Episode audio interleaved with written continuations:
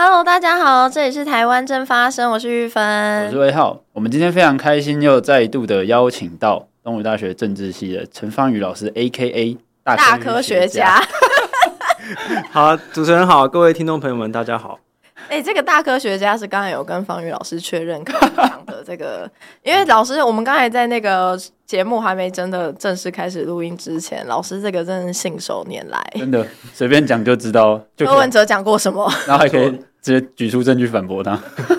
没有错，这个其实其实我也蛮无奈的啊，因为柯文哲他就是每天有很多很多的新闻版面，然后他很多时候讲的话都是呃，也不能说错的，但就是很。奇怪，嗯，比如说各各种各式各样的政治学的这个，反正连科学的，他连医学的知识讲都会有医学会的人出来反驳他，说他讲错了。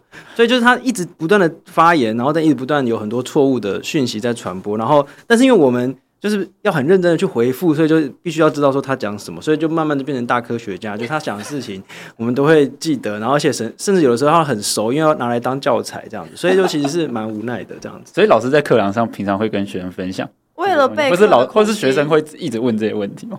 学生不会问这个问题，可是很多时候是很好的教材啊。例如说，我最近在教比较政治，在讲内阁制，他、啊、不就是柯文哲最近常常在讲吗？对，他就说内阁制可以怎么样？这个我们等一下应该会讲很多，反正就是他一直强强调说要内阁制才会有制衡。嗯，问题是内阁制就是没有制衡啊，内阁制行政跟立法是一体的嘛。是，所以所以像这种东西，你就一定得拿来跟学生谈，因为现在年轻人常常就会看学呃这个柯文哲的这个短影音，然后很喜欢看他讲的话。嗯可是他讲的东西，以社会科学来讲，或者自然科学，都有很多错误。比如他最近在讲这个民调啊什么的，我刚好也有在教民调，所以所以就是很受不了哎、欸，就是手掌心。对啊，像我们随便讲，他说什么，他我们最近在讲蓝白河，他就说，那我民调只要赢客那个赢赢侯友宜百分之三，我就算赢，这是误抽样误差范围。那抽样误差不是这样算的嘛？然后还有他还讲说这个呃。呃呃，什么一百席呃，什么七十六席立委里面只要有少于百分之五，呃，就算正常。然后说这是什么跟什么？他是把所有不同的概念通通都混合在一起，然后就是就是很很受不了。但是你又必须要好好的面对他，因为呃，错误的讯息不能让他一直在传播这样子。嗯，这样老师会觉得说他一直讲一些似是而非的东西，然后我们要花很多力气去澄清，变得好像是就是他他随便讲，他没什么成本。那我们反而我们自己要很认真在做这些研究，会觉得就是好像好像耗费很多时间在他身上，会很无奈啦。不过我觉得这是民主政治的常态，就是每一个国家，如果我们放到全世界来看的话，像柯文哲这样子的，我们会说他是一个很标准的民粹主义的这个政治人物。民粹主义的意思就是说，他不断的去攻击。现有的体制，然后强调说，我就是代表平民，我就代表一般人，然后我可以来代代替大家来教训这些统治精英，所以他像一直讲说蓝呃这个什么蓝绿一样烂啊什么这种东西，然后我才能够去教训他，我才是新政治，这种说法其实就是标准的民粹主义，在全世界各个国家，尤其是民主国家，是是这是一个常态，所以我们也不能说啊，那就是常态，就是随便让他讲不行，因为这是言论，大家都有言论自由，大家都有参政的自由，但是我们必须要好好的。很认真的去讨论他这些胡说八道，不然的话，就是这种呃，他乱讲的东西就会一直传播下去，这样也不行啊。嗯嗯嗯。老师会自己就是在课堂上，就是现在现在在上课会常跟就是大学生或是研究生有有互动或是交流，会问他们的这些。会啊，呃，这个呃，我会拿它来做例子啊，比如说我在通识课的时候呢，刚好要讲民调与数字，嗯、那我就会讲很多柯文，因为柯文哲就是一直很鄙视民调嘛，然后。欸、他很有趣，他很有趣。他过去很鄙视民调，现在又很尊崇民调。就是说，他他在民调落后，或者是比如说他当台北市长的时候，不是连续四年都是全台湾的县市长满意度最后一名吗？没错。然后他就说，那都买来的，那个都是假的，那个都是媒体在操控。民调看看就好。对，然后结果他当他现在选总统，然后民调比较高的时候，他就说：“哦，那是因为我很认真，大家都肯定我。”然后现在又说我们要全民调来比那个，看看。由他还是由侯友谊来代表选总统，现在又变成民调又变成很科学的哦，所以其实这个就是很很可以拿来当成一个例子啊，就是跟学生讲解民调到底是怎么回事，到底是怎么算的。那还有就是他最近，我其实我觉得其实这也不错，因为他提供了很多范例，当然是反面的。那比如说他最近在讲那个什么财政纪律，他一直说啊，这个民进党都乱花钱啊，这个我们就不应该借钱，像他还了多少债多少债之类的。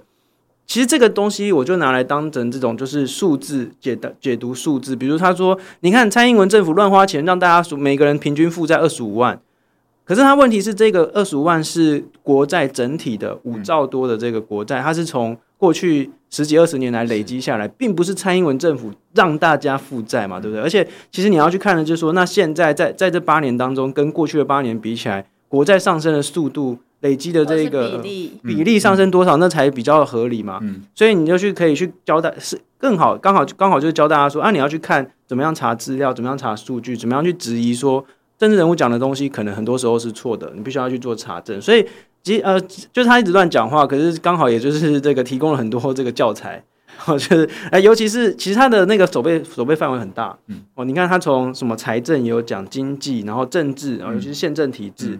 然后又民调，我刚好教比较政治，又教那个民意调查跟研究方法，所以从所有都可以拿来讲。对啊，柯文哲就是你的教材库，所以你就变大科学家。这很，这很无奈啦，就是因为你必须要不断去看他的这些东西。那从专业角度看，他的就是。问题很多，但是他的声量又很大，嗯，然后而且还有很多人就是觉得说他不管讲什么都是对的，嗯，那你这样就会让这些错误的讯息不断的去散散播下去，虽然这样子也不行，所以你就必须要很认真的去拆解，那很认真去拆解，你就必须要对他这些莫莫名其妙的东西很熟，所以就会变成大科学家，所以其实我觉得很无奈。那我觉得最有趣的是，呃，最近呃国际媒体哦，就是国际媒体对于台湾的选举也很有兴趣，那他们来问问题。问到我的时候，大部分的人都是问第三党，嗯，也就是柯文哲，是，所以我又要用英文把这些东西全部再复述一遍，然后就是讲的很熟，所以，所以我就是说，我现在不管是讲中文也可以，讲英文也可以，我都是大科学家这样子，然后 甚至是我觉得超奇怪的，就是去年那个呃地方选举的时候，民众党啊，还有就是像黄珊珊他们要出书。出版社竟然也来找我写推荐序，是我就觉得，啊、我就觉得现在是什么情形？你找你写推荐，是不是工作功课没有做好？我觉得现在是什么情形？现在是怎样？觉得大家都是各种那个，就是逻辑混乱。就是说有没有是是哪一个方面有搞错，还是 还是？但是我我后来就跟出版社说，你要确定呢，就是如果我写批判的话是可以的嘛？那出版社说可以可以，什么写都可以这样。所以我后来还是有写。哦，我就是他那个，所以我。就觉得说，嗯，就是好像是怎样把我跟柯柯文哲连在一起这样子，我就有的时候也是觉得蛮有蛮好玩的啦。等一下，所以老师的那个呃推荐专文也不是推荐，可能就是那个那个那个序或是专文，然后后来变成一个书评，然后是在呃应该是出版社还是什么的一个，我记得就是个网页的那个，就是哦，因为那个时候所有的出候选人都会出书嘛，然后就把所有的书都摆在一起，然后就是每一个人找他们就找一个学者专家去评论，然后结果我就是代表柯文哲那边。那我就觉得说，哈，你确定要找我写吗？对啊，就就很奇怪。但是，但是，呃，我觉得这也反映出来，就是说，呃，柯文哲现象的确是一个蛮特别的，在政治当中，嗯、呃，至少从民主化以来，我们还没有看过一个，呃，第三党的候选人，就是蓝绿两大政党以外的候选人，可以真正单独的去冲击到总统大位。嗯，我这是真的很有可能发生的事情。就是说明年，你现在来看，虽然是三角都，然后这个。以民调来看，柯文哲的确是有可能会赢的哦，嗯、就是这个差距还没有到很大。嗯，然后如果说到时候来个弃保啊或什么，其实柯文哲是有可能会赢的。嗯，那我自己是没有办法想象，如果柯文哲赢了会怎么样啦，就是。应该会蛮有趣的，但 但意思是说，你这个有趣应该是带有趣。这个老师接下来四年都会是很就是很重要的科学家，对，很重要的科学家，社会关键。最好最好不要啦，我觉得最好不要，因为因为他在台北市已经试验过了嘛，嗯、是试验过了八年，然后最后最后就是连续四年民调都是垫底嘛，那那那如果整个国家的话，有会会。就是有趣，真的就会变得很有趣的。嗯嗯嗯。哦，老师刚才讲到重点，其实我们今天也算是某种因应那个总统大选的选举特辑啦。是我们今天就是要来讨论所谓这个台湾的特产蓝白拖。哎，大家一定觉得不是蓝白盒吗？哎，没有，因为已经拖到不知道要拖到什么时候，所以现在我们决定直接证明为蓝白拖。那老师其实之前在自己的脸书上面有分享。当时还是蓝白合啦，因为当时好像哎、欸，好像现在也是啊，现在也没有要破局的样子啊，要合不合，要拖不拖的这样子。对啊，而且其实那个侯友谊不是在上周五就已经在说火车过站，对啊，显然也还没过站。开始，呃，他那那一定是误点了吧？之后还有下一站，他没有说这是终点站，你知道吗？他说：“哎，我们先过了第一站。”后面还有其他站，那其实老师在那个你过去其实在分享这些蓝白合笔记的时候，就有提出几点观察嘛。你第一个讲的是，其实在柯文哲开始在讲蓝白合之后，好像就忘记他自己过去其实最常挂在嘴边的一句话，叫“蓝绿一样蓝”。对，这个其实我觉得，呃，我自己是觉得蛮好奇，就是我还蛮想要去问柯文哲的支持者，嗯，就说。对啊，你看，大部分很多人啊支持柯文哲，是因为他觉得柯文哲可以提供一个第三选择，对，就是蓝绿两超越蓝超绿蓝绿的呃新政治嘛，就是柯文哲的这个口号就是新政治。那可是你一直讲蓝绿一样烂，可是你要怎么样去合理化说你现在在跟国民党合作这件事？嗯，其实如果大家有在关注柯文哲，像我一样每天关注柯文哲，如果大家有这样的话，就。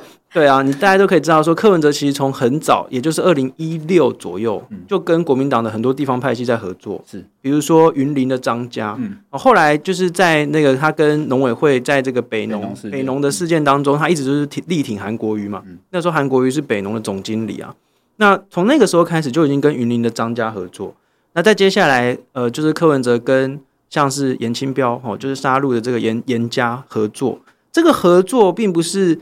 啊，柯文哲最近有一个很很赖皮的说法，就是说，你看，蔡英文跟呃赖清德也常常去见颜清标啊，也常常会有合照，为什么你们就只有攻击我？你们为什么不去攻击蔡英文这样子？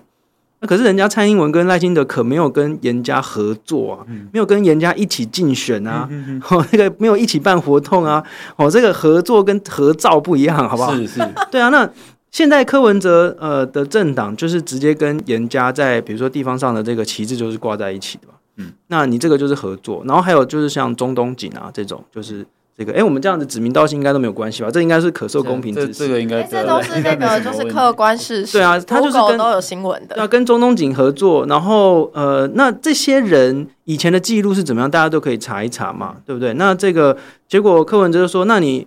你看，中东锦最近五年又没有做坏事，那为什么不能跟他合作？他意思是说，五年内做坏事的就不能合作吗？可是也是有啊，比如说柯文哲又力挺像李全教，嗯，李全教被判刑是二零一九年的事情嘛，嗯、那也是五年内啊，对不对？然后难道说，那所以五年以前是黑道是没有关系的吗？对，这不是这样子嘛，就是所以他的这个标准就是很奇怪，所以我是想要问柯文哲支持者说，你们可以接受柯文哲跟国民党的人合作吗？而且一直都一直都在合作。那你们可以接受国民党跟柯文哲一起竞选总统吗？哦，这个事情我觉得就是要先讲清楚的哦，就是说如果可以接受，或者如果不行接受，那大家的理由是什么？这个标准要先定下来。OK，那那柯文哲一直说蓝绿一样烂，那到底为什么你可以跟国民党合作？哦，这件事情我觉得柯文哲是需要交代的，对啊。我觉得，因为今因为其实今天我们在录音的这个当下已经是十一月八号了，然后十一月二十号就是总统要总统的候选人要登记的日子，那到现在已经只剩下两个礼拜的时间。那所谓他们在推泛蓝的整合也好，蓝白的整合也好，他们都还没有推出一组总统候选人，或者是甚至说现在两个党的总统候选人都有可能会变成对方的副手，这是这是一个很很奇怪，现在好像以前台湾政治史上面没有发生过，老师怎么看？我怎么看？我就是身为一个选民，我就觉得非常无奈啊！你这样想想看，我们现在剩下六十天左右，六十多天，嗯，然后你不知道候选人是谁，你不知道候选人是谁，耶，这个是一个很多么严重的问题。然后你如果不知道候选人是谁，你要怎么样要求候选人对一些重大议题做表态？嗯，所以你看现在很多很多的面向，比如说外交政策也好，很多很多面向都是啦，就是你不知道说那到底在野党到底。嗯，现在提出来的替代的东西是什么？你你你一直批评民那个执政党，OK，对啊，那我们期待的是，那你要提供提供一个比较建设性的东西，对啊，更好的方向嘛。然后就是大家去比较那个理念嘛。可是不是，现在就变成在野党只是在那边分赃啊。就是说你要当行政院长还是我？然后这个你你要控制国会还是我？这感觉好像就是他们一副就是我要哦，对了，我要输掉总统了，所以我要赶快来谈到底之后我要怎么样分行政院长，还是要分立法院长，还是怎么样？就是你看不到任何的理念，然后就只有在分猪肉，然后就好像假设自己一定会输总统，然后一定会赢这个国会一样。嗯，就是。我觉得这好像不对诶，就是我们的民主政治不应该是这样子的，就是理念在哪里，政党之间的竞争在哪里，就完全看不到。你只有在那边讲说，我到底要比民调呢，还是要怎么样？我到底民调还要让你啊，还是怎么样的这种？然后有些特别奇怪的比喻，什么火车过站的啦，火车还没走的啦，然后这个逼婚的啦，哦，这个你看的，整天就看到这些就觉得很烦。我就我像我就会想要知道说，OK。那你们对于中共的态度是什么？嗯嗯、你们要怎么样防范中共有可能会入侵我们？那你们的计划是什么？那你们要怎么样对待我们的民主国家的这些盟友？你会不会跟日本继续合作？会不会跟美国继续合作？那我们在社福方面，社福的这个比例要增加还是减少？在教育方面要怎么样？好，那我觉得现在都看不到、欸，哎，就是都只有大家都在讨论说，OK，今天柯文哲又批评了侯友宜。呃，明天朱立伦又出来说要这个合作，到底这些人到底在干嘛？嗯、哦，就是完全不知道在干嘛。嗯，对啊。其实，其实我很很，就是我我自己觉得很很奇怪一件事情，就是像老师刚才提到，他们现在在在讲说，以后啊选选完之后，大家会会去什么位置，或者是假设说总统真的选输了，他们要怎么用他们立法院可能的多数席位去。创造那个所谓联合政府的条件，或是分配位置的条件。那其实其实想请教老师的是说，那这样子在实务上会会产生什么样的问题？假设说他真的真的是不幸的状况发生了，那他们有有有办法去就这个组阁也好，或是内阁的成员去做化事，然后有办法提名人选的时候，怎么好？这个哈、哦，要在讨论这个问题之前呢，我要再度的表达身为大科学家的一个无奈，就是怎么说呢？因为因为他从来没有讲清楚什么是联合内阁，什么是联合政府，什么是这个什么立法院阻隔啊，什么这些东西，他从来不讲清楚，变成我们要去讨论或者要去反驳的时候，还要必须要先帮他讲清楚，还是帮他科普。我觉得，我觉得这超级烦的，你知道吗？就是 OK，那所以他们现在总而言之，他们就他们的意思就是说。呃呃，民进党可能可能不会赢得国会多数，这是一个客观事实。就是说明，假设我们明天就投票，预估预估哦，我就说预估，可能就是民进党就是不会有国会多数，也就是说蓝白加起来会有国会多数，这个是一个预估的状态，我们就用这个状态来假设哦，假设是这样，然后假设哦。根据他们的假设，就是赖清德会赢得总统。嗯，这这也是他们的假设哦。他们他们讨论这个的前提有这两个假设。OK，就是第一，赖清德会赢得总统；第二，这个国会多数并不会是民进党，所以国民党跟民众党加起来会国会多数。好，大家记得这两个前提。嗯，OK，那所以他的他们现在的一直不断的讲说，总统很可，总统很可怕，总统没有人制衡，所以他们必须要把所有的权力集中在。呃，行政院，嗯，或者行政院身上，而这个行政院长必须要服从国会多数，嗯，也就是说，他们认为说有国会多数的这个政党必须要能够任命呃行政院长，是。他们的这个 argument，简单来说是这个样子，是。OK。那这个会有什么样的结果呢？第一就是我们的这个宪法规定啊，我们的行政院长就是直接由总统所任命的，OK，总统可以直接任命行政院长，不需要经过国会多数，嗯，OK，这个是我们现在的这个状况。那其实很多内阁制的国家，不是不是很多半总统制的国家，像我们一样半总统制的国家，也都是像这个样子。例如说法国，法国现在的行政院长，他们叫总理，嗯，他们现在行政院长就没有国会多数，就是现在的执政党没有国会多数，但照样可以当行政院长，也就是总理。所以说这个东西并不是呃必然哦，没有，并没有说我们就一定要国会多数。那为什么要国会多数？就是因为他们觉得他们会赢国会多数，所以他们现在要 必须要把一个权力拿过来，这样子大概是这样子。那假设真的是所谓的联合政府、联合内阁的话，也就是说，假设蓝白赢得了国会多数，他们就要说，那他蓝白的这个，比如说他们就可以决定谁要是行政院长。例如说，假设是柯文哲，或朱立伦，或侯友谊，或 whatever 随便哦，就是反正就是一个蓝白的人这样子，这会出现什么问题？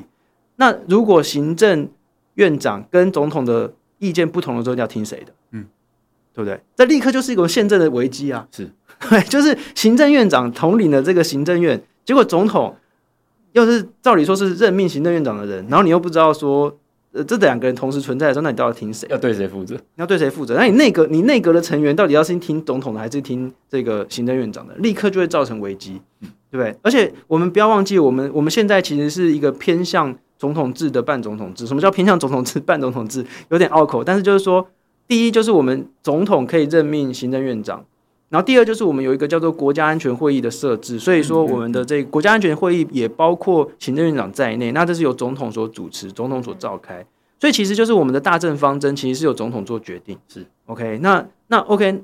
那当总统可以决定国家安全大政方针，可是你行政院又说我们的政府不要这样做的时候，那到底该怎么办？立刻就是宪政危机。OK，所以这个如果行政院长跟总统不同党的时候，这个危机还蛮大的。OK，那再来就是说，另外一个状况就是在联合内所谓联合内阁内联合内阁的状况，比如说民众党跟国民党一起组成了一个政府。嗯，OK，那 OK，那到底要听民众党的还是听国民党的？嗯。如果如果是今天行政院长，不管是哪一党了，不管是朱立伦或是柯文哲或者是谁当，那如果这个两个党意见不一样的时候怎么办？嗯，哇，那就立刻立刻这个政府就瓦解，还是还是怎么样？还是僵在那边，大家都不想做事。我觉得这个这个都完全没有讨论，他就是丢出来，反正他就是说总统不能权力那么大。他假设总统是这个民进党的，呃，民进党人当总统就很可怕，很可怕，所以我们要制衡他，所以权力必须要给行政院长。OK，呃，逻辑上，我先提醒大家一个逻辑，就是柯文哲现在假设他如果赢得了总统选举的话，那就不就变成自己也变得很可怕？是啊，一直讲说总统有多可怕，多可怕。那你现在选总统的意思是什么？嗯，很奇怪嘛。但是第二个就是说，OK，那好，假设我们真的把呃。权力都给了行政院长之后，那你到底是要听国民党的，还是要听民众党的？因为因为没有一个人政党，如果假设明天就投票，我们预估啦，我说预估来看的话，不会有任何一个政党过半嘛。是 OK，那那国民党跟民众党的呃席次又不到一半，那到底该听谁的？嗯，所以在内阁制底下或者联合政府底下，就是会有这种所谓责任政治的问题。你不知道说一个政策。最后该由谁负责？该由谁来拍板？嗯，那就会很有问题了。以他们的状况，就有可能就就找一间这个金主的公司，铁门拉下来再聊一聊。哦，对啊，就是、欸、这是另外一个很有趣的，就是说柯文哲不是说什么我就是不要密室会谈，对啊，最讨厌密室分赃，结果自己跟蓝这个国民党的人，就是真的就是去密室分赃哎、欸。我们应该要做一个列表，就是柯文哲过去到底讲过什么话，然后现在到底哪些作为完全在打脸自己。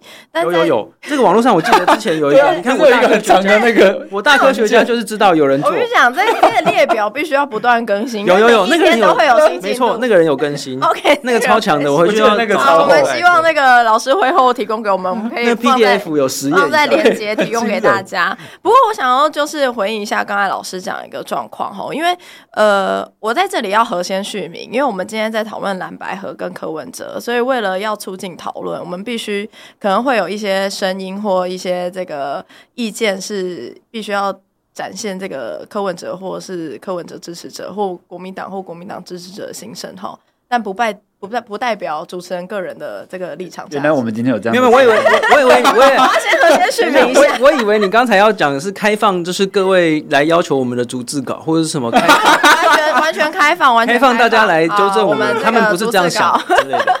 如果各位这个各位听众朋友想要挑战大科学家的话，欢迎各位听众朋友来挑战。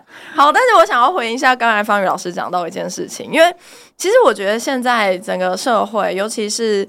一些柯文哲支持者，或者是嗯，好，所谓蓝白和支持者，刚才在讲那个呃前提嘛，就是啊，总统很可怕，但总统很可怕，不是说所有人当总统很可怕，是民进党的人当总统很可怕，因为这八年啊，民进党这个完全执政，然后这个行政立法一把抓，所以这个很可怕，这样子，就是我一说，这大概是。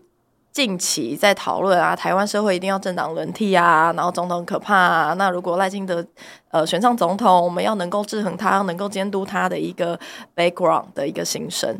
那刚刚老师在讲这个联合内阁制的时候，我想要再补充一个比较最明显的案例好了，我们就来拿国防部来讲。因为国防部它应该是一个最具体而为，可以显示这个所谓联合内阁困境。嗯，它最有可能，而且可能最常发生的，就在国防部。怎么说呢？我相信各位听众朋友，或者是我们对于一般台湾民众来说，应该都可以理解说啊，或者说大家的一些普遍认知大概是这样啦。啊，总统就管外交国防，嗯、啊，行政院长就是管内政。啊，立法院就是监督这所有的一切，就是外交、国防跟内政的施政都应该要监督，这没错，这的确是一个呃，就是目前台湾的民主政治运行下来一个对于一般人来说都算是蛮基础的一个尝试。好，那我们就来试想一下，在这个所谓呃，刚刚方宇老师讲，尤其是目前蓝白合他们在讨论的一些前提跟之后可能发生的状况，就会变成好，今天呃，国防部。是在行政院向下吗？对吗？国防部是一个部会，但同时他也受，就是今天因为总统管外交国防，嗯，对，就是在职权上他必须要听行政院长的，嗯，因为他是属于行政院向下一个部会，叫做国防部。但是因为国防部又跟我们的国防外交息息相关，所以他同时也受这些国安体系跟总统职权的确也讲也管外交国防。所以他就会变成，我们今天如果在刚刚方宇老师提到的问题是说，行政院长跟总统意见不同，那如果又在国防相关的事情意见不同，那要怎么办？他其实。最变成一个最恐怖的状况是，他很有可能就会因此必须空转，必须空转是，他可能光是在处理这个，诶，总统意见怎么样？但是院长意见怎么样？但那个因为因为院长这个联合内阁，他可能又处在一种这个呃蓝白，到时候因为其实虽然我们一直在讨论蓝白合，但到现在连选前都合不了，那难道拿到权力之后，难道有可能那么合吗？这个跟我觉得跟痴人说梦，所以。到时候可能会变成一种很荒谬的情况下是，就是今天国防部他可能就会空转在那，那国防部空转在那会造成什么影响？大家我觉得这不是一个一个玩笑，或者这不是一个可以轻松或者是当成玩笑话看待的事情。国防部空转，他会面对的情况是我们现在近年的许多国防的改革，它可能就因此停滞。那因此停滞，在那样情况下，可能已经算是比较小的损害哦。更大的损害是什么？更大的损害是今天一个对台湾带有敌意的国家，它有非常多的管道，而且非常多的空隙 可以进来这个部会，因为反正它的整个管理体系是是非常分散而且混乱的状况。那大家要真的很认真而且严肃的去设试想说。你希望这样子的情况发生在我们自己的未来吗？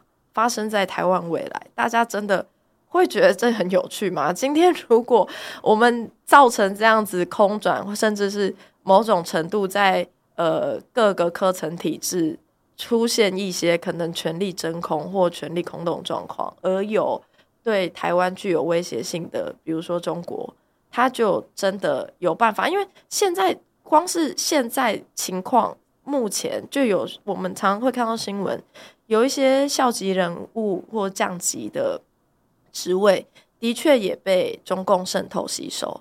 那未来在一个空转或混乱状况，被吸收的人不是有可能可以显然易见的，有可能更多。那一旦被吸收人更多，我们面对的是自己的生活改变。那这都不是一句很轻松的啊！这个今天就是要政党轮替，或者是我必须讲，我觉得以民主社会的观点来说啦，政党轮替不是一件坏事。但你今天要轮替的有道理，那个道理要是真的能够说服人，而且那个道理要是真的能够是对台湾好的，我觉得那才是政党轮替的前提。没有错，没有错。就但我我这边必须要插话讲一下，就是说，我觉得呃。第一，我我完全认同政党轮替是非常好的事情，在任何民主国家都是这样子。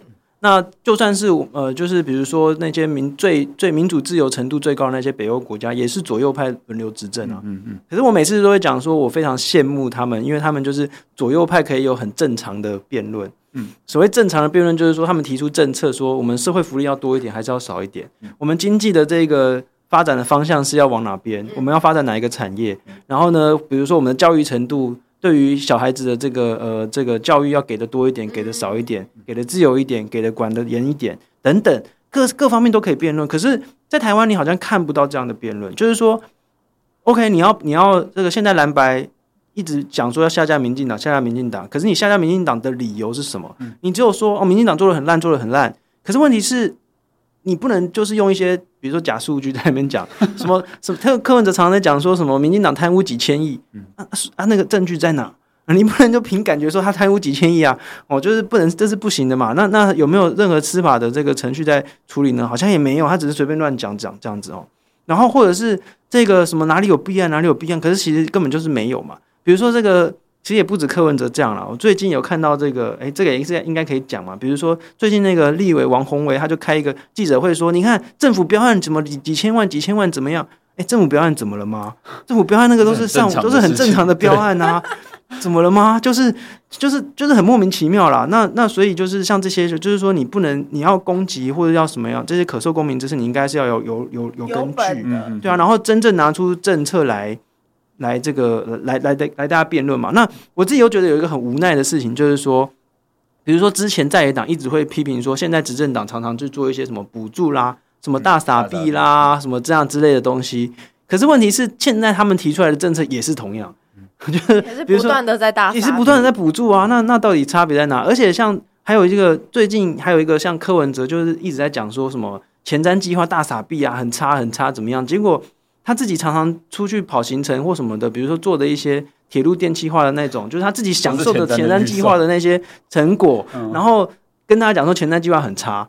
哦，这样我觉得这样也是不行的嘛。就是说你，你你要拿东西出来，是跟拿在基于事实上面跟大家一起做讨论哦，然后用政策、用这个理念来做辩论，而不是就是说啊，民进党很烂呐，然后我们要怎么样怎么样，这个都无助于那种公共政策的那种更进步。嗯，所以说我觉得呃，在在野党来看的话，应该是要用更好的。理念啊，这政策啊等等，去吸引选民，而不是整天就在讲说我们现在要怎么一起打败民进党，一起来分掉这个政治职位这样子。我觉得其实看的其实是蛮厌烦的。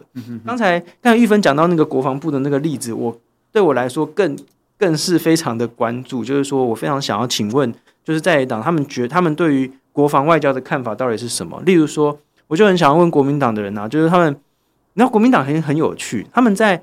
国际媒、国际上面、国际观众、国际媒体上面讲的东西，跟在国内讲的东西完全不一样。完全不一样吗？就是说，他们在国际上就讲说，我们就是要呃加强防卫啦，怎么？就是你把名字遮掉，侯友谊写的文章在 Foreign Affairs 上面文章，跟蔡英文就没两样。拿掉那个核能，就是他除了要主张核能之外，除了那一个之外，几乎就是一模一样啊，跟现在政府是一模一样。对，所以侯友谊曾经被问，被在某一个台台那个学生学生的场合问说：“哎、啊，你们现在也在讲说那个要呃自我防卫啊，要加强防卫，那你跟蔡英文政府有什么不一样？”然后侯友谊就答别的东西，就没有没有回答嘛。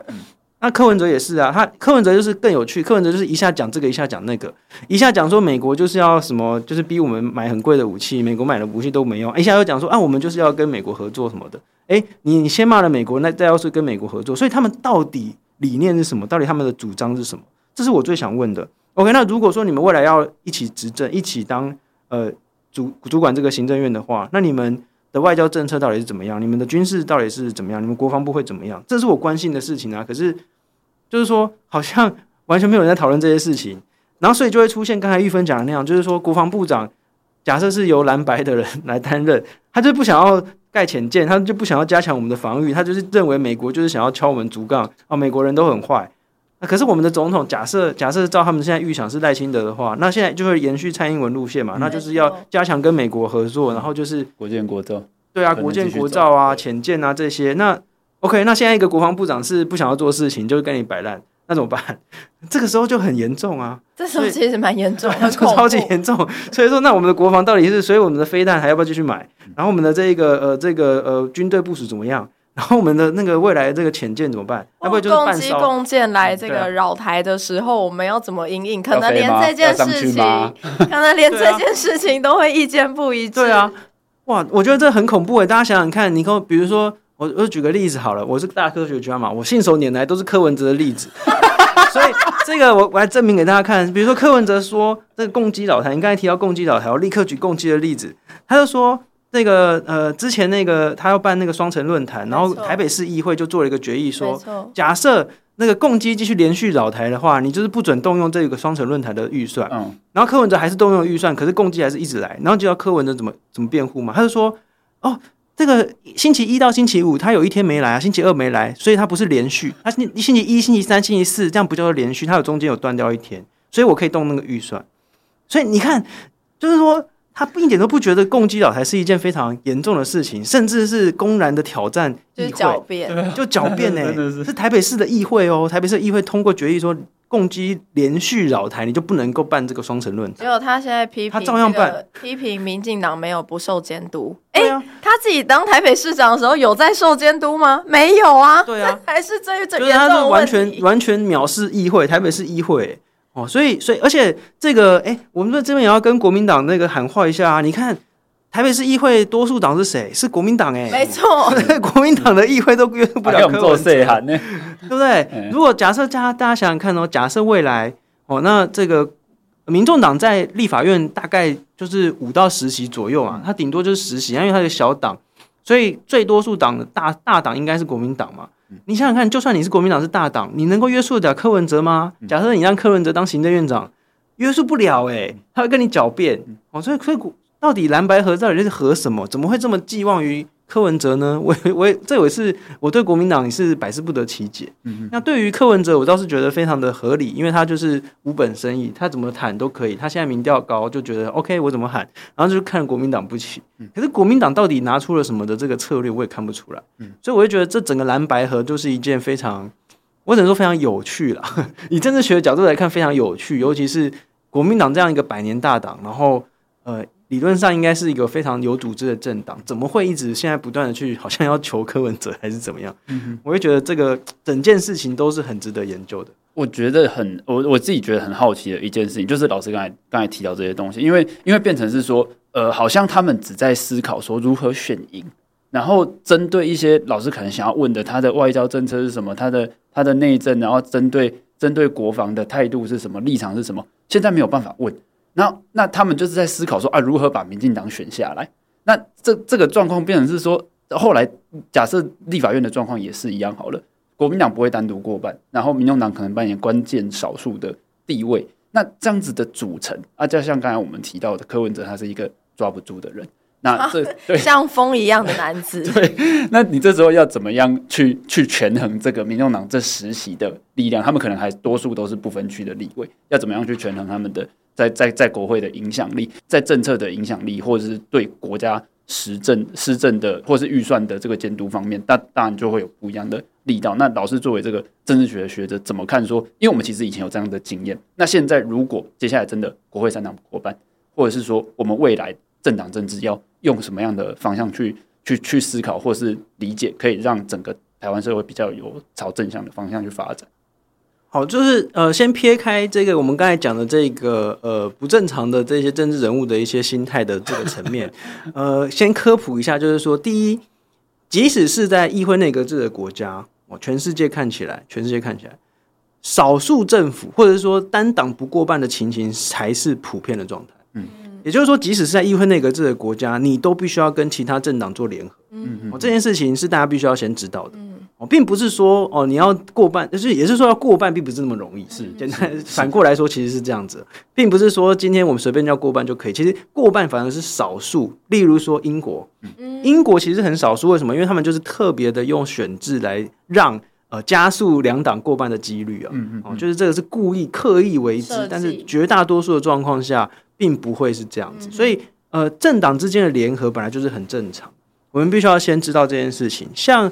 柯文哲讲的斩钉截铁说蓝绿一样烂，就是都不可以合作啊什么的，其实是不对的，不对的一个心态。你本来就是必须要政党之间在不同的议题上面理论上是要可以合作的，并不是都是踩得这么死。OK，可是呃，当他当然他本人的这个就是他虽然说蓝绿一样烂，可是他一直其实就是蓝的，就是跟蓝的是一直合作的这样子哦。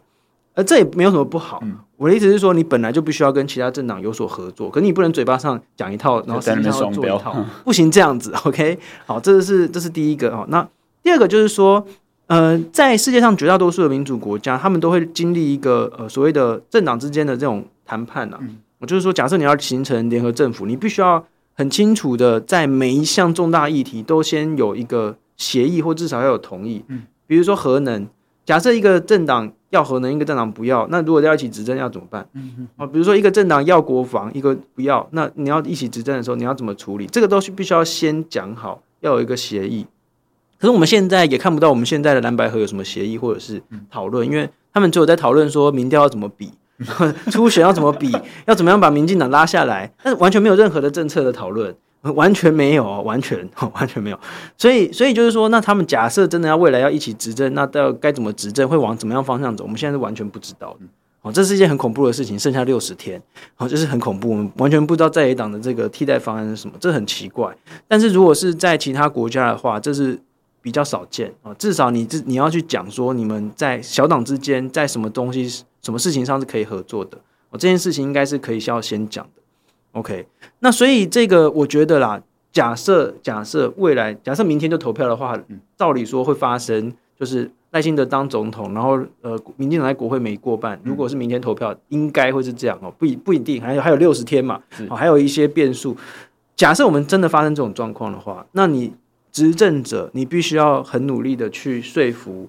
某一些所谓的游移派的那些呃立法委员，在不同的议题上进行合纵联合，哦，就是不没有那么死啦，哦，就是没有那么的硬，哦，就是你还是有这种政党政治之间的运作的空间，这才是一个政党真的比较健康的状态。可是我觉得比较不幸的是，我们台湾就是不是一个正常国家，我们就是有所谓的蓝绿的问题，你在所有的问题上面都可以最后回归到蓝绿的这个这个纷争上面，所以就是会变得有的时候合作的空间会变得很小。是在二十年前，我们的那一次呃八年间的呃就是陈水扁政府这八年间的那种少数政府，其实呃我们看到很差很差的这个状态，就是。蓝这个泛蓝政党去背革了几乎所有的重要的法案，其中最重要的当然是军购嘛，是，所以这个军购的这个部分，就是前阵子大家如果有注意到的话，就会开始网络上盛传这个呃赖清德发飙的那个影片，当时其实主要的争执点就是在军购相关的采购案。哎，我觉得那个，我觉得那个发飙影片哦，就是有点可惜，他如果可以用台语，然后骂长一点。或者是要试出那个完全没有消音的版本，应该是会比较那个消音可能是 立法院或者是媒体媒体消的音，但是但是原始原始影片不一定找得到。我有看过原始影片，哦，真的，我觉得还不错啊，就是没有提供一下。但是他那个太短了，就是就是骂几句而已，我觉得不过瘾。骂的不够多，那这应该是我们要给赖副的建议。因为我们没有没有那那个那一个那个那个背景脉络，就是说在两千零一年到两千零七年之间，我们有六千多亿的这个六一零八亿哈，六一零八亿的这个军购案，其中包括潜舰。那时候美国人已经答应要卖台湾潜舰喽。然后结果呢？所有每次就是一直被挡，一直被挡，一直被挡，连审查都没有审查，嗯、就在程序委员会就被挡哦。所以就到最后就，就连讨论的机会都没有，就连讨论跟审查根本没有办公听会的这个机会都没有。所以，所以就是说，你就是杯葛到底就对了。我觉得在这种状况下，接下来我们很有可能会出现哦，就是因为我们并不是一个正常国家。我再次强调，就是说我们很多事情到最后又要回归中国因素，然后回归就是统独的问题，统独问题，然后就是。这个呃，反正就是会有这种问题，所以哎，这这个说到这个，我又觉得很那个很奇怪，就是说，OK，那你这个在野党的人一直说你要跟美国合作，然后你又要什么要自我防卫，可是你又不想要表态说到底要不要过军购，你又一直反对，因为那些所有的那个立法委员什么，每一个都反对军购，每一个都是一直要删，拼命的想要删潜舰的预算，没错。那那你之后假设你真的又掌握立院多数的时候，你会怎么做？嗯，我觉得他们要讲这个讲清楚啊，是，对不对？你就是给选民选嘛。然后你想要就是一起自己一起来挡军购也可以啊，就让选民选啊，这这没什么不好，没什么不对嘛。说清楚讲，你就说清楚，你不要就是一副又是那边假装说，你对了，我们还是要这个自我防卫，可是你又是党军购，那到底要怎么自我防卫？你又不讲清楚。那柯文哲是这方面的专家，因为他就是从来就是跳来跳去，就他就一直批评民进党，然后就什么都不讲这样子。我想要顺着刚才方宇老师提到的状况，再进一步问一件事情哈。其实我一直觉得很纳闷一件事情，就是呃，像刚刚我们提到两千年到两千零八年那时候的台湾的政治情况，但我必须要必须要说，现在其实大部分的年轻人可能不一定。第一个是他们那时候可能没出生。第二个是，他们就算出生了，可能不一定对那时候的状况有印象，因为还太小或什么的。也就是说，这没有办法进入他们的世界观，或者是进入他们的意识内。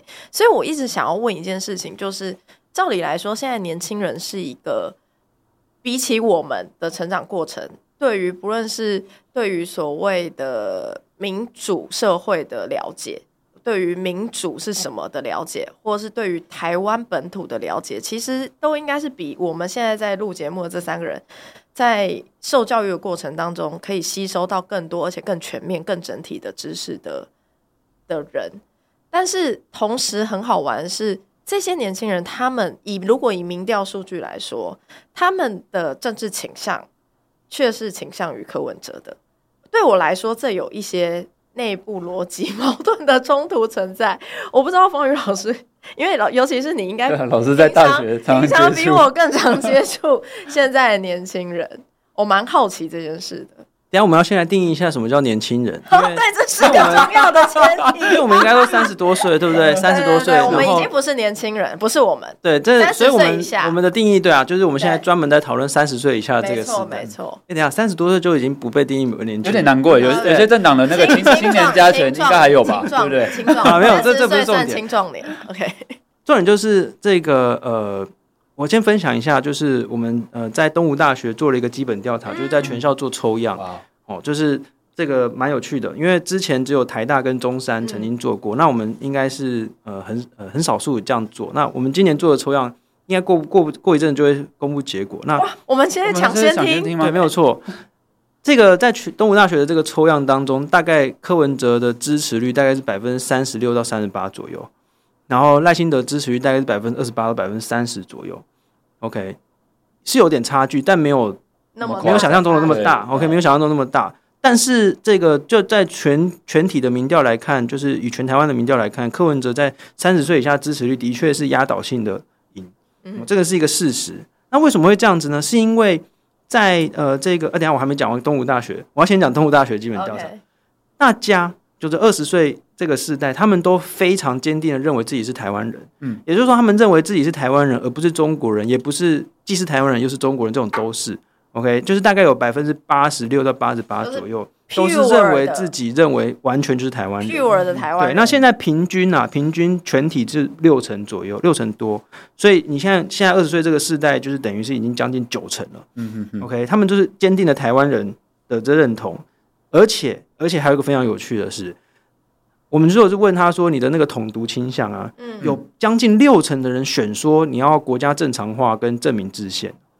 这个是超级高的，为什么？因为我在二零一八年的时候做了一个这个调查，大概全体大概就是百分之三十多，三分之一左右，两倍。对，然后等于就是你大学生来做的话，等于几乎快两倍哦，就是有六成的人选说要正名制宪，国家正常化哦，就是这个是因为大部分人，绝大多数人会选那个维持现状嘛，嗯嗯，可是大学生没有，你就给他很清楚的选项，他会跟你选说要证明之前，国家正常化，真有趣，很有趣，超有趣的这个，然后这个但是哈，但是。如果我们问他说核能，嗯，好，问说你觉得现在核能发电占多少？那现在我们在是百分之六到百分之八左右，对不对？可是平均大家回答百分之四十，嗯，哦，就是大家觉得好像我们现在就是核能发电，然后天哪，没有不到百分之十啊，各位，这个这个是我是看台大的一个风险调查，他们之前有做过嘛，就在全体台湾人全体的平均回答是百分之四十五，就大家都觉得好像我们现在就是一半都是核能这样，其实不是嘛。好，这是第一个。那第二个就是我问他说，OK。我们现在有两条路，一个叫做以核减碳，嗯，就是我们用核能来变成一个绿能的，嗯，那一个叫做以绿减碳，嗯，就是说要发展绿能这样子。你们大家猜看，那个大学生的比例选多少？以核减碳比较多。以核减碳跟以绿减碳，如果一到十，你觉得这个比例大概是多少？哎，我觉得绿应该会有六到七。真的吗？听起来是个很漂亮的，真的假的？听起来是个很漂亮的理想啊。可是因为刚刚我们就已经讲说，大部分的台湾人普遍会觉得，台湾的发电可能有将近一半来自于核能啊，所以会觉得说，以目前比较稳健的发电模式，逐渐的降低，然后我想说，大学生资讯接触比较频繁。没有，对大学呃呃，公布答案就是大概是以核减碳，大概是七成哇。七成的人说要以核减碳，然后有三成的人说要以绿减碳。为什么会这样子？是因为我们我们呐、啊，我们三十几岁这个世代，从小到大看着那些反核运动，嗯，对，对不对？确实，看那些反核运动，我们我们认为，我在我们的心中，就那件核四就是很有问题。但如果商转，一定会爆炸，一定完蛋。觉得台湾台湾马上沉，会出事情，真的会出事情。那这不是只有我这样，是我国民党的老师都这样跟我讲。有一个在国民党的资深老师，我的老师，他也觉得，他也觉得是会这样子，不可以运转，因为核四过建的过程很多很多问题，太可怕了，对啊。然后你看，像侯友谊之前也是反对核。四啊，为什么？因为没核核废料就是没地方放嘛。他清楚的知道嘛。他在当新北市长的时候，他当新北市长，他现在还是，等下他现在还是，好吗？没有，真的会忘记。但是我必须讲，因为他他不太做新北市长的职务之后，就不太讲这件事情。他很有趣，他他有的时候发表言论，还说我以前做新北市长的时候，他现在还是，好吧？亲尬娘。哦天哪，他真的是没有，反正重点是他以前反核，现在不反。对，没错。但是我说我们啊，我们我们从小到大就看着这些哦，就是看着核废料不能不不知道怎么处理，然后就觉得说核能就是一个很然后核是拼装车，对，是拼装车，然后这个核废料没地方放，然后那个什么什么什么储槽储存槽都已经满了，连在美国维修厂商都已经找不到了。对，然后像这些东西，可是现在的大学生这个世代，他们并不知道。然后再加上，比如说他们在高中，我们他们在国高中的阶段，你想想看，我们社会上在吵的话题是什么？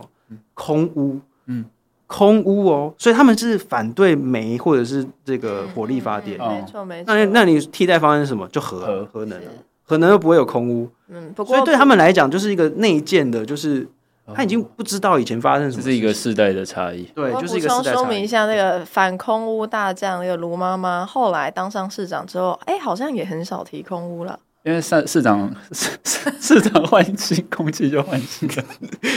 他们好，我们再请台中朋友这个分享一下，是不是真的空气有换新？不过，我觉得刚才方宇老师讲到一个很大的重点，就是我们如果再回去回想的话，核四为什么会变成一个拼装车？其实也就在于两千年到两千零八年的。台湾的政治生态吧，哦，也是因哎、欸，对耶，这也是一个很好的例子、啊。它其实是绑在一起的同一件事情，嗯啊、就它是具有因果关系。就是行政部门跟国会的那个意见是不一致，没错，没错。所以就会就会变成这种状况，那到底最后该算谁的？哦，就是这个就会很有问题。然后没有，刚才还没讲完，就是年轻世代他们并没有经历过这些，嗯、所以甚至是像我们这个两二零，就是在马英九执政时期的所有发生的那些事情，从什么开始呢？从那个所谓的这个呃野草莓开始，二零零八年野草莓洪仲秋，然后这个呃这个三一八哦什么还有中间还有很多啦，什么像是这个大埔，嗯哦这个要关政府啊，这个大反反政府征收。反媒体垄断二零一二，好然后这个这些事情现在年轻人其实都很模糊了。很模糊，就是可能才国小，年纪太小，对。然后太阳花已经是非常遥远，已经是历史事件，你知道吗？就是历史课本上面看到的。所以在他们懂事以来，懂事以来都是蔡英文执政，就是民进党就是万恶的存在。而这个是，这个是也不一定到是万万恶的存在，因为执政党本来就会有很多做错事情的。是，那那你要怪罪在执政党身上，这个是天经地义的事情。嗯、你也不能怪他们，就是现执政党当然不会是完美的，那的确也有很多错的事情，嗯、对不对？那我我很我常常举的例子就是说，要是执政党做的很好啊，怎么二零一八跟二零二二会输成那样？嗯，对不对？就是你就是一定有哪边让人民不满意嘛，是所以人民的确就是用选票教训的执政党啊，是这个都是很正常的啊。对可是那所以。我的意思是说，所以现在年轻世代看到的都是那些，嗯，说你看民进党做的不好，所以我们要教训他。可是问题是，那替代选项是什么？大家好像就没那么清楚，就是没有去搞清楚。说我们常常是不是会陷入一个这样子的思维的陷阱？就是我们太过专注于眼前，觉得不好，然后要把它换掉，但是却没有用同样标准或同样理性的方式去思考说那。我们的替代方案是不是足以去拿达达到一个更好的未来？对，那呃，这是这没有没没错，就是大家对于替代方案的了解不足。那我再举一个例子，也是同样是我们东吴大学基本调查里面的，就是我我发现现在年轻人其实普遍对于中国是有警觉的。就我问大家说，那你你评价一下现在国际上政治人物，比如说我就问他拜登啊、川普、普丁、习近平、泽伦斯基。嗯嗯然后大家给普丁跟习近平的分数爆低，无敌低哦，就是一到十给分，然后他们平均才一点多这样子。哦，真的，超级低，低到是真的很低耶，低到一个爆炸，就是超级，他们就是反正就是习近平跟普丁就是爆低。可是问题是他们给柯文哲的分数蛮高的。多高？也就是说，我的意思大概 四点多哦。那就是所有政治人物最高，所有这你们那里面的选项有包含蔡英文之类的？有蔡英文，就是蔡英文朱，就是各各大政党主席，呃，王婉玉、黄国昌，有马马英历任总统，历任总统，在所有人里面，对，就是总统候选人、历任总统，然后还有党主席，大概问了十个。然后柯文哲的分数，柯文哲分数最高，最高的所有人里面最高的，最高。对，所以我的意思是说。大家普遍反中，也觉得中国是威胁，可是他们并不觉得柯文哲亲中。哦，那那这个该怎么解释？就是说，因为他们可能我自己的解释啊，这个还是这个还有待验证。嗯，他们可能比如说平常那边滑抖音啊，或者是那种短影片，你并不可以看到任何柯文哲亲中的那些事迹。OK，那我大科学家又可以来这个举例，什么叫柯文哲亲中的事迹？就是他自己说过是可是中国要他选总统嘛？二零一六年的时候是这个专访，他自己讲的哦。然后呢，他现在跟邱毅啊这种人站在一起嘛。然后他现在提名那个这个叫什么徐春英啊，是就是一个中共青团，不是他不是共青团，他是中共培养出来的统战统战干部嘛，就是他是专门有配车的那种，有配车哦，就是共产党给他车，然后专门培养他，然后去做统战，是做台商的统战的样子，对不对？哇，就是说他就是一个很明确的一个统战的样板的人士，然后现在嫁来台湾之后，然后现在柯文哲要提名他为立委，是那。你从各个方面来看，柯文哲就是非常亲中，非常。可是大学生或者说一般人并不会知道这些事情，嗯，所以这是有一个资讯的落差啦。因为如果你平常那边看手机上就是短影片，就是阿北务实、阿北可爱，然后那个阿北在这个演讲，甚至甚至比如说在那个很多柯文哲的演讲里面，他不是有很多失言呐、啊，或者是答非所问，或者很不礼貌，比如说在那个一些外交场合骂人家，直接骂别别的国家的学者，类似像这种，你都不会看到。你只会看到说他回答某一些问题，然后剪接，大家全场哈哈哈哈，然后这个哄堂大笑，然后就好好阿北可爱，阿北务实，阿北就是很幽默。你只会看到那个片段，你不会看到任何那三十秒短影片的前因后果，你也不会看到他去呛学生或者呛那个外国学者的那种画面，都不会。所以其实呃，即使现在大学生或者是现在年轻一辈的人都都是对中国有警觉心。但是他们也不觉得柯文哲是一个轻中的人物，嗯，那我觉得这就是一个资讯上的一个呃落差，对啊，这个我们该怎么办？对啊，这个有解法吗？该怎么办呢？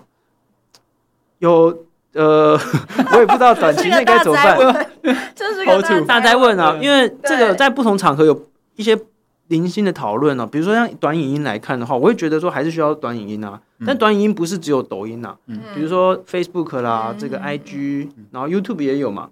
那我们现在，我自己觉得，我自己感觉，现在执政党在这方面是很不足的。是，嗯，好像就是，即使是政策的这个辩论等等，也都很不足。那更不用说，你再把这些素材再弄到短影音上面，更更少，嗯，几乎没有。哎，就是在短影音方面，现在执政党几乎是弃守。嗯，那就算是呃，这个以前呐，以前那个苏贞昌院长的时代。他其实蛮重视这个 IG 跟 Facebook，所以很多图卡嘛，对，很多图卡。那我觉得那个都是很必要的，嗯。可是现在连那个都没有了，嗯，连很少，应该说是有，可是就是根本就传播的效果没有那么好，传播的效果效效很差啦。对啊，那那你政府要想办法，你不能就是好像是丢给大家说啊，你看这个大家都在看短影片，都柯文哲，然后就双手一摊。不是这样的嘛，嗯、也不是只有我们要更积极。对啊，政府本身也要有责任啊，那就是执政者自己要有责任啊。然后这是一个嘛，第第二个当然就是说，在很多时候的公共政策的讨论要再更多了。嗯，那这就包括各级的学校或者是 NGO 啊等等，也需要更多的讨论，大概是这样。嗯嗯嗯，老师会觉得说，因为因为其实我们现在。就是大家说短影音的时代，我们很很容易在短短的时间，一分半啊、两分钟，甚至三分钟，大家都觉得太长。那希望在那个很短的时间内理解一个议题或是一个政策，但是有一些东西它本身复杂性是，就是它的它的复杂性是没有办法在那么短的时间内被陈述的完全，或者是你要正反两两方的意见去并存，基本上是不可能的事情。那老师自己作为就是像是大学教授，还有在还有在跟学生这样子的互动，那大家的平常接收。资讯的阅听习惯是这样的情况之下，有什么要跟这个阅听人来建议的？跟阅听人哦，我觉得没有办法去规范阅听人啊，嗯、就是你连要规范自己的学生都很困难。大家 不一定不一定会听话啦。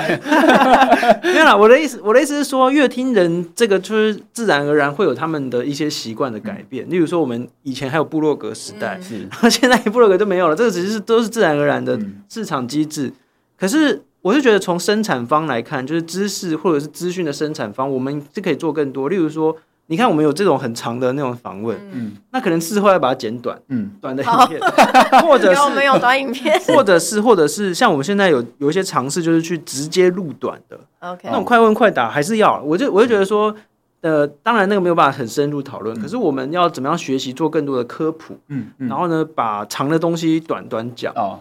就是说，我们有很长的讨论，也有短的，是，就是用各种不同的方式去去触及更多。但我讲的很简单，但这每个东西背后都要有很多成本跟投入。但是我觉得，overall 来讲，应该是要做这种不同层面的。嗯，说长的，不管是讲座也好，或者是这种就是呃我们的这种 podcast 讨论，当然都要有，继续有。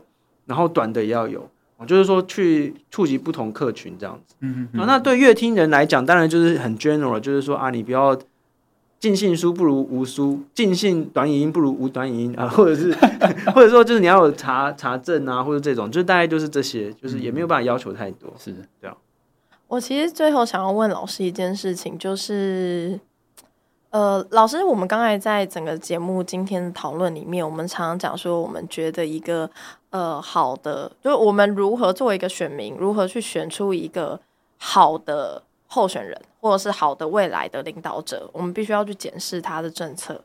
必须检视他想要让这个国家未来他要怎么施政，他要推行哪些事情，他想要达到哪些效果，然后而且我们要去检视他的言行是否一致。但我其实想很好奇说，现在选民，尤其是呃我们刚才讨论的年轻人这个族群，是会在意这些事情的吗？他们在意一致性，他们在意这些政策内容吗？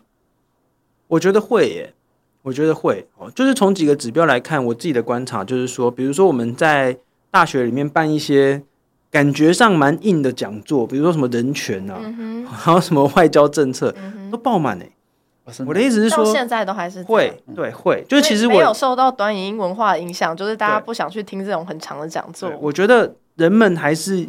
渴望得到知识，我觉得不，我觉得所以不要再不要再骂什么年轻人都无知啊，年轻人都懒惰什么。我就是因为不想骂这件事情，所以才想要更了解。这根本就是错误的观念啊！我觉得年轻人现在的问题跟我们这时候面临的问题不一样。我们那时候其实是要如何去找到资讯，可是现在对年轻人来讲，他们的资讯取得太容易，因为就是现在是资讯爆炸，所以其实是要跟他们就是去讨论哪一些资讯要筛选的问题比较多嘛。那他们是愿意去听。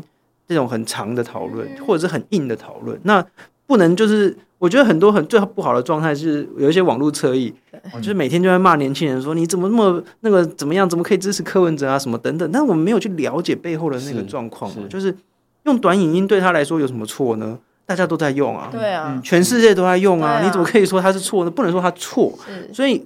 这个就是这是一个习惯跟那个市场科技的发展的这种分众，嗯、那我们要去了解的是这些这些状况，然后再去做不同的内容也好，或者是不同的呈现的方式，我们自己也要。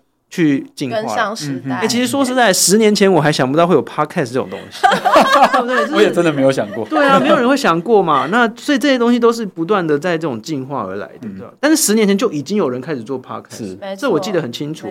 那个时候开始有人做，有这种尝试。可是那时候没有人知道说这变竟然变竟然变成一种主流的讨论方式嘛。那我们就是要去做这个。那当然那种。很长的讨论，很硬的讨论还是要继续啊，就是在大学里面还是会有人参加，嗯、对吧、啊？像所以我觉得年轻人他们有自己的想法，只是说现在他们的接触资讯的方式跟我们很不一样，那就是要想办法去参与到这些讨论，也要邀请。更多人来讨论，而且不是只有年轻人啊，其实不同世代的选民有不同的方法，是是，对不对？那很多时候，比如说像那 Line 上面的那个假讯息，其实针对的是比较年长的族群。对啊，那那时候就是我们就很需要有一些呃 NGO 什么去教大家媒体识读，嗯嗯嗯，或者是如何操作 Line，如何做事实查核。我就有一些组织是在做这些事情，那都很好。那我觉得政府应该也是可以跟这些组织合作。嗯，哦，就是说针对不同的族群、不同的这个使用方式，有不同的阴影。嗯，我就是不要，就是骂说你们就是笨才会被什么假新闻影响，你们就是怎么样才会去支持柯文哲？不是的嘛，就是一定都是有原因。就是你要去争取对方的支持的时候，你不能先否定对方，不能用骂的，用骂的没有人会支持你。北风与太阳的故事大家应该都听过吧？所以，所以，所以像像我从从头到尾都是在骂柯文哲，嗯，我并不会骂支持柯文哲的人，因为我会觉得说你很多事情其实是没有获得相关的资讯，你不知道说柯文哲原来这么的轻松，你不知道说柯伦哲原来所谓的务实的背后是一直标准不一，嗯，对你可能没有说真的。我们政治学里面就有一个这个呃研究的那个叫做 the uninformed，就是说无知选民。这个无知不是很笨的那种无知，而是指你没有获得那个资讯，没有吸收到相关的资讯。对啊，那为什么会 uninformed？是因为你很忙。我们其实现代人大家都很忙。是你工作了一整天之后，你想让回家之后，你会想要在那边听。很严肃的宪政体制的讨论吗？还是会太累了，太硬了，太累了嘛？我看三十分钟 sitcom 就好了。对啊，所以所以其实我们就是还是要想办法嘛，就是去传播这些资讯，然后千万不要去骂那些什么，你看你就是笨啊，怎么会支持谁啊？这样子，这每一个人支持每一个人都是自己的自由，而且都有理由。嗯，所以说我们要去这个，等于是要多促进讨论是比较正确的。这也才是一种真的表达对对方重视的方式。对啊，对啊，就是你如果想要获得对方的支持，你应该是要试图去展现你对他的了解，跟你对他的重视，这才是应该要去更加积极去努力的方向。没错，没错。我刚才听方宇老师在讲的时候，我觉得特别感动，是在说，因为的确现在可能是我自己的同温层啦，或我身边的朋友，其实有一些呃朋友可能会在一个比较焦虑的情绪之下，他可能就会用刚刚老师提到的方式，就是说，哎，去。去嘲笑、讪笑，或者是呃，去用一些比较批评或者是所谓骂的方式去讲柯文哲支持者，或者是今天如果有人对于现在执政党，或对于现在比如说呃，作赖赖副总统，他作为总统候选人所提出的一些事情，或者是他最近可能家里面的事情有一些相关的发言的时候，其实。就很容易被拿出来，就是做文章，或者是去放大检视。但我有时候看到这样行径的时候，我其实心里都有一些情绪，或者是心里都觉得有必要吗？那种有必要感受是来自于，就是说我们不要变成魔鬼了。对，你在批评魔鬼的时候，你自己不要变成魔鬼。就是说，我们现在看到整个社会上的呃很多意见是极化的，是。很极化，就两极化那个极化，也是激化的，就是非常激进的那种，就是很激烈的那种讨论。可是其实每一个公共事务并不是这样嘛，嗯，并不是非黑即白，然后并不是说你只要一批评了民进党，你就罪该万死，或者怎么样，或者是我觉得很多时候是自己的情绪或者是一种焦虑哈，就是才会让大家会有这种。这种行这种这种行为，那我们自己要小心避免，不要变成那个样子，就我们不要变成讨厌的人。对，因为我我自己刚刚会一瞬间有点说不下去，是因为我想到敏迪。因为敏迪自己，他之前是我大学学姐嘛，然后他有来上过我们节目。那我自己自己私交也不错。然后他其实前几天去主持，呃，应该说去参与。我知道你在讲什么。对，对啊、去参与了那个阿苗他们的仁爱路五百零七号的 live podcast。那因为就是赖富也有去参与现场嘛。那后来他其实在网络上有 po 一些相关当天活动的。记录的时候，其实我看到蛮多人会在下面说啊，那他之前呃有讲过赖富他们家怎么样啊，或者说有在节目中讲过什么言论啊。但我有时候看到这样子的回应的时候，我心里都会觉得说，哎，但实际上他是本人亲自去用自己的参与的方式去支持这个总统候选人，去支持苗博雅这个候选人，去支持这样子的活动，那难道这样还不够吗？他是花了时间，花了心力。你知道我们，因为那敏迪之前被批评的那一场的另外一个人是可心嘛，那就是我们美国台湾观测站的成员呐、啊。然后那时候哇，我看下面人一大堆还在讲说，然后就直接连我一起批评，就说你看你这些人就是反穿啊，或者怎么样，然后就一起批评下来。那我心中想说，呃。可是我们那时候，我们的书还有获得这个萧美琴大使的这个推荐呢。对啊，所以我们都已经是，我们都已经获得萧美琴大使的推荐了。那你们还要只就是你们还要觉得我们是中共同路人？对，还不够吗？我有时候心里都想说，我们嗯，应该说同样立场的人其实没有那么多了。就是以现在民调来看，就是其实明年的总统大选，说真的也没有那么真的笃定。那这牵涉到台湾未来的走向。那我们有需要，因为大家一时的情绪，然后就让这个原本可能站在同一边的人，他搞不好一时心情不好，他不一定会去支持其他候选人，但他当天不一定会愿意，不一定有那个心情出门投票啊。没有，我跟你讲，就很严重啦。很简单来说，要出来。简单来说，每一个人不可能百分之百的支持同一边的人。比如说，你对，就算我支持，假设你要支持赖清德，你也不可能百分之百对他所有事情全部都支持，是啊，对对，这是程度的问题。对，你不可能百分之百的支持，那你不能够因为说某一个人可能他没有百分之百支持你喜欢的那个候选人，你就去直接去出征他或者是攻击他，不行这样子的。我觉得对任何一边，不管你要支持的是侯友宜。柯文哲、赖清德，每一个阵营的人都一样嘛？你不可能百分之百支持你那心中的那个候选人呐、啊。